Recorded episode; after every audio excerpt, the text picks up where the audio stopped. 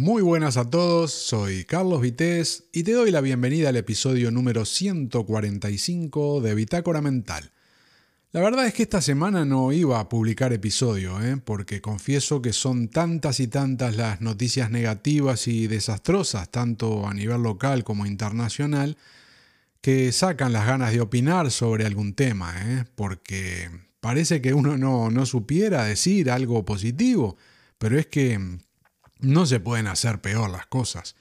Y no importa dónde mires, eh, crímenes horrendos, injustificables e insoportables a nivel local, por ejemplo, también corrupción hasta la médula, manejos políticos rastreros, incapacidad de gestión, malas decisiones, economía con caída en picado, precios disparados, educación camino a la extinción, matanzas indiscriminadas en guerras intolerables, esto me refiero a Ucrania, por supuesto, y bueno, y otros lugares que hay conflictos y, siguen permanentemente desde hace años. Y bueno, y así podríamos estar un buen rato apuntando desastres del día a día, tanto de nuestro país como del resto del planeta, ¿no? Pero si faltaba algo para rematar lo anterior, es la forma vergonzosa en la que desde un buen tiempo a esta parte lo están contando los periódicos, ¿no? Y no me refiero ya a posicionamientos políticos líneas editoriales, esas cosas, ¿no? Es algo mucho más básico y preocupante. Hablo directamente del texto de los artículos, eh, sus horrores ortográficos y mil desastres más que muestran la decadencia de todo un sistema que va destinado al colapso, en el que la mediocridad y la enajenación mental parecen destinadas a reinar de forma inexorable e indefinida. En un momento en el que prácticamente todo se está pasando al sistema de suscripciones de pago, los periódicos no son la excepción, pero cada día estoy más convencido de que su modelo, si no mejoran drásticamente, no va a ningún sitio, porque ahora mismo en general es tan bajo el nivel ¿eh? de lo que en ellos se publican, que casi podría encontrarse en cualquier perfil de redes sociales de personas con más credibilidad, buen gusto, educación, y conocimientos sobre temas de los más variados, algo que puede comprobarse porque hay un sinnúmero de profesionales y digámoslo también aficionados que comparten sus contenidos de calidad con buena repercusión y además en muchos casos gratis. Como lector de medios que pretenden que pague por acceder a lo que publican, la verdad me siento insultado en mi inteligencia al ver que, bueno, sus artículos están plagados de errores, más bien horrores, ¿no? De, todo tipo y calibre. Desde signos de puntuación inexistentes o mal puestos, a palabras repetidas o falta de las mismas para eh, formar la frase correctamente, ¿no?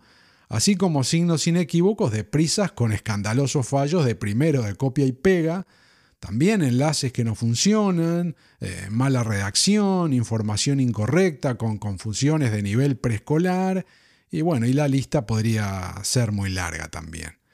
Eh, sinceramente no, no puedo entender cómo medios que pretenden vivir de suscripciones, además de la publicidad por supuesto, ¿no?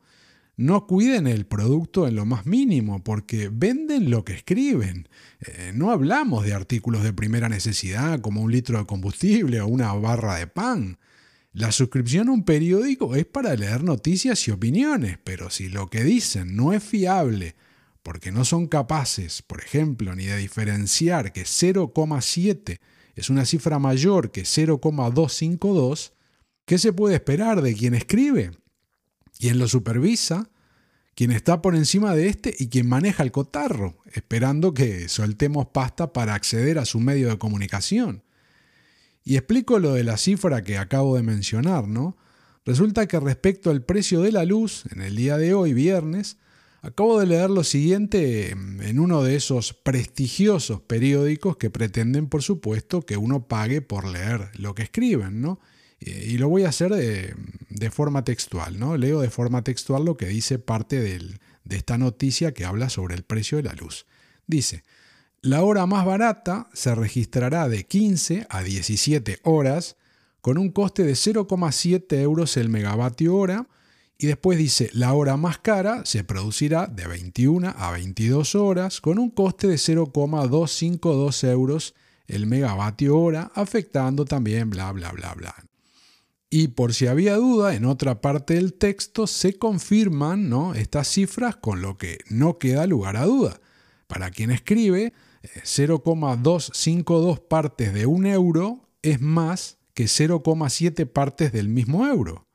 Obviamente habrá querido escribir otra cosa, ¿no? Pero es que los errores son permanentes. Bueno, ya sabemos que la educación está en caída libre, ¿no? Y, bueno, y también se está haciendo todo lo posible para que vaya peor. Así que no debería extrañarnos nada eh, todo esto. Pero uno se resiste, ¿no? Porque mm, creció leyendo libros y periódicos en los que trabajaba gente que sabía lo que hacía y se ganaban su prestigio y el honor con cada carácter que mostraban en esos artículos que escribían.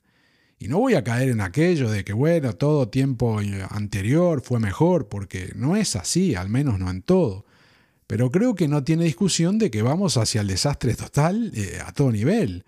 Y los únicos perjudicados somos nosotros mismos, porque este es solo un ejemplo ¿no? de, de cómo van las cosas, pero cualquier persona que trabaje en una empresa que lleve unos cuantos años en el mercado sabe el tipo de personal que había antes y el que hay ahora.